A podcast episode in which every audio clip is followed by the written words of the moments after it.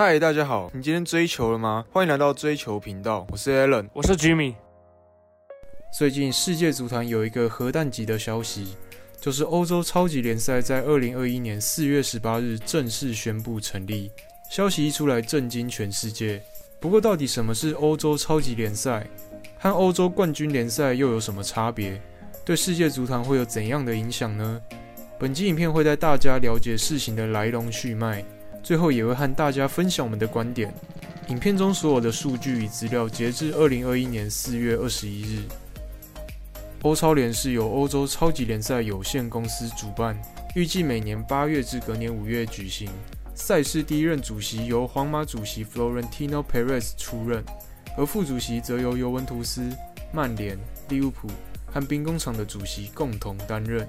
创始成员有十二支俱乐部，包括西甲三强、英超 Big Six 以及意甲三雄。原本欧超联预计会有十五支创始球队，还差三支。说到这里，大家可能也已经猜到，剩下预期加入的三支球队就是德甲的拜仁、多特以及法甲的大巴黎。不过他们先前都已经拒绝参加。除了十五支创始球队之外，还有另外五家浮动球队。依照每年各国联赛排名决定参赛资格，总共就有这二十支球队组成欧超联。欧超联成立的目的是想取代欧冠，与国内联赛并行，所以预计于周中举行。这样参赛球队依旧可以在周末参加国内联赛。比赛形式是将二十支球队分成两个小组，每组十队进行主客场分组赛，小组前三名直接晋级前八强，第四和第五名进行两回合附加赛争夺剩下名额。之后的赛制就和现行欧冠差不多，采取两回合主客场赛制，决赛只在中立球场一场决胜负。原本的十二支创始球队大概涵盖地球上百分之七十的顶级球星。试想，如果欧冠少了这些球队，可能就会变成拜仁和巴黎的后花园，比赛质量将严重下滑，全球第一足球赛事的威名也将不复存在。果不其然，在欧超联宣布成立的当天，欧洲足总随即表示，参赛的俱乐部和球员将被禁止参加欧洲足总和国际足总旗下的赛事。包括国内联赛、欧洲赛事和国际赛事，国际足总、西甲、英超、意甲等联盟也都强烈反对欧超联。面对欧洲足总的威胁，欧超联主席 Perez 毫不畏惧，甚至安慰球员说：“如果被禁止参加世界杯，那各大豪门将举办自己的世界杯，并表示 It is not a big deal。”原本以为在欧冠赛场最得宠的皇马和欧洲足总关系深厚。没想到这次带头和欧洲足总作对的就是皇马，看来真是误会皇马了。到底为什么会有这场欧洲足总与欧洲豪门的斗争呢？大豪门乖乖踢欧冠难道不好吗？说穿了，欧超联真正的目的就是为了赚大钱和发大财啊！而欧洲足总强烈反对赛事的成立，也是为了相同的事情，基本上就是一场金钱的战争。所有俱乐部最重要的不是踢好球，而是不要破产倒闭。为了赚钱就得踢好比赛，为了踢好比赛就得签下更多顶级球星，为了签下球星就得赚更多钱。欧冠这个列强云集的舞台就是一棵最好的摇钱树，大家都想多赚一点。欧超联的概念最早可以追溯至1998年，当年欧洲足总为了阻止各大俱乐部建立超级联赛，对欧洲三大杯赛——欧洲冠军杯、欧洲优胜者杯、欧洲联盟杯。进行了有史以来最大的改革，才有了现在的欧冠和欧霸。那次的改革成功打消举办超级联赛的想法。不过好景不长，二十二年后，欧洲足总推出欧冠改制方案，于二零二四二五赛季开始将采取全新的赛制。这项改革也让原本就对欧洲足总嗤之以鼻的各大俱乐部相当不满。更多的参赛球队意味着不得不跟更多实力参差不齐的球队交手。这对一个赛季原本就要踢五十到六十场比赛的球队来说是不小的负担。再者，和中小型球队交手对豪门来说弊大于利，甚至还会减少他们在欧冠的收益。因此，在欧冠改制方案推出的一年后，欧超联携手十二家豪门正式成立。欧洲足球的经济利益到底有多大？根据欧洲足总官方公布二零一九至二零赛季欧洲赛事奖金分配案。该季欧冠、欧霸、欧超杯的奖金收入总额为三十二点五亿欧元，其中二点九五亿用于赛事组织与行政工作，二点二七五亿用于支付球员培养费，剩余的二十七点二七五亿欧元中，欧洲足总保留百分之六点五，其余的百分之九十三点五分配给参赛球会，最终只有二十点四亿欧元会分发给参加欧冠的球队。而实际的欧冠三十二强只能分到十九点五亿欧元的奖金。根据欧冠名次、胜场数等规则，二零一九二零赛季最终的奖金分配如下：仔细算一下，三十二点五亿欧元在经过欧洲足总抽成和其他球队获得参赛奖金后，真正分到豪门球队手里的其实并不多。并且欧冠的高额赞助和转播费，说难听一点，就是靠这些豪门吸引过来的。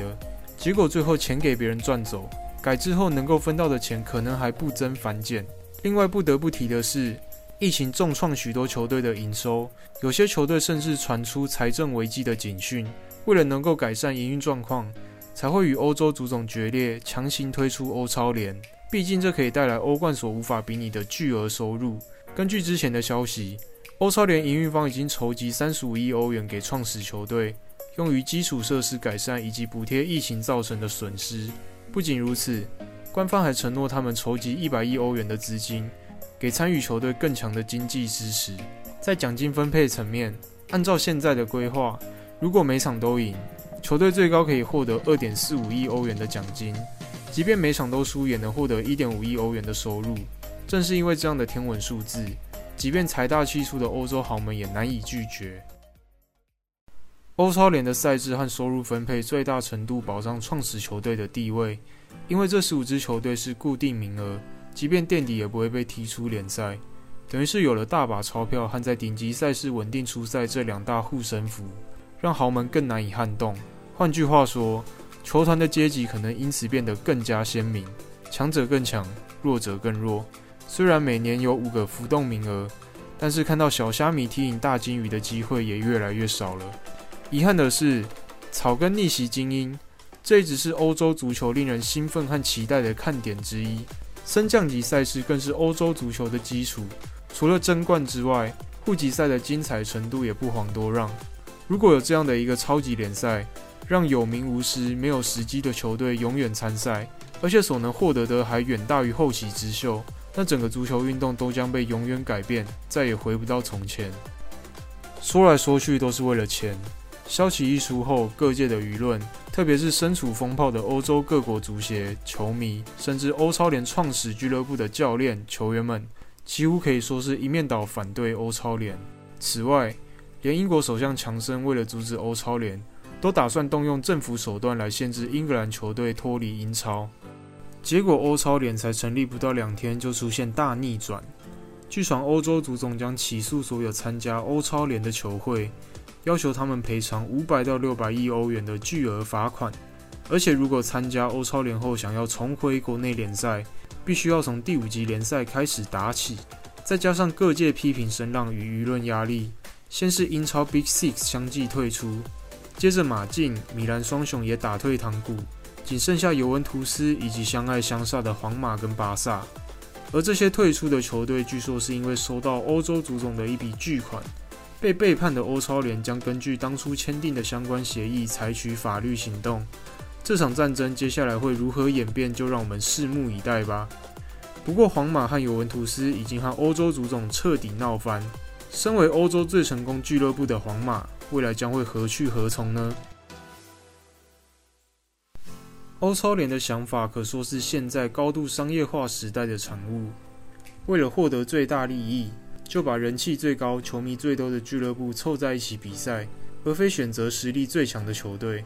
但很现实的是，这些俱乐部组成的联赛能够产生的经济价值非常高，高到甚至能够超越欧冠。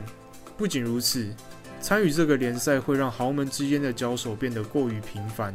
往年久久才能看到一次的跨国大战，像是利物浦踢皇马、巴萨踢尤文这种比赛，变成时常上演的戏码。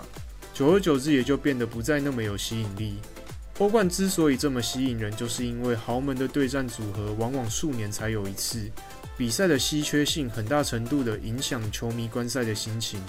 看看四年一度的世界杯就知道了。如果每年都有的话，那大概就很难让球迷不惜熬夜也要看完每场比赛。然而，在全球高度商业化的浪潮下，足球确实是各大职业运动里面比较没那么夸张的。以全球体育产业来看，足球球迷的基数最大，但收益却不是最多的。NFL 价值为八十亿欧元，而欧冠加欧霸只创造了三十多亿欧元的营收，连一半都不到。这也是老佛爷 Perez 想要成立超级联赛的原因之一。Perez 在最近一次的采访中说道：“很多年轻人不再对足球感兴趣，收视率在下降，有许多质量低劣的比赛。”甚至连欧冠都要等到八强才开始有吸引力。足球必须改变。欧洲国家的一些球会希望做点什么，让这项运动在世界范围内更具吸引力和娱乐性。创办欧超联就是为了拯救足球。有趣的是，在一九五零年代欧冠草创的时候，也是由皇马主席领军联系各国俱乐部。当年欧洲足总和国际足总也持反对态度。不过等到举办几届后，觉得成效不错。才在一九五五年由欧洲足总接手组织赛事。拜仁主席，同时也是欧洲足总主席候选人的 Karl-Heinz Rummenigge 有不同的看法。他说：“拜仁没有参与创建超级联赛的计划。拜仁欢迎改革欧冠，因为我们相信这是发展欧洲足球的正确步骤。改制后的小组赛阶段有助于提升比赛刺激度。欧洲所有球会应该团结一致，确保成本结构。”特别是球员和经理人费用与营收保持一致，让整个欧洲足球变得更加理性。多特的 CEO Hans Joachim Waske 也表达同样的观点。拜仁跟多特不参加欧超联还情有可原，但巴黎圣日耳曼这种钞票型球队怎么没有加入呢？那是因为球队主席 Nasser El Khelaifi 本来就是欧洲足总的高层，再加上身兼卡达电视网络公司 b e Media Group 的主席。这间公司已经为欧冠和各国联赛转播权支付巨额费用。尽管欧超联宣布不到两天就因为多数球队退出而告吹，不过未来的事情谁也说不定。这次欧超联可以说是为欧洲足坛敲响了一记警钟。如果欧洲足总再继续迂腐下去，再不认真改革，那未来一定还会有其他欧超联的成立。如果欧超联真的成立了，对世界足坛的影响到底是好是坏，我们也不得而知了。对于这场欧超联之乱，你有什么看法呢？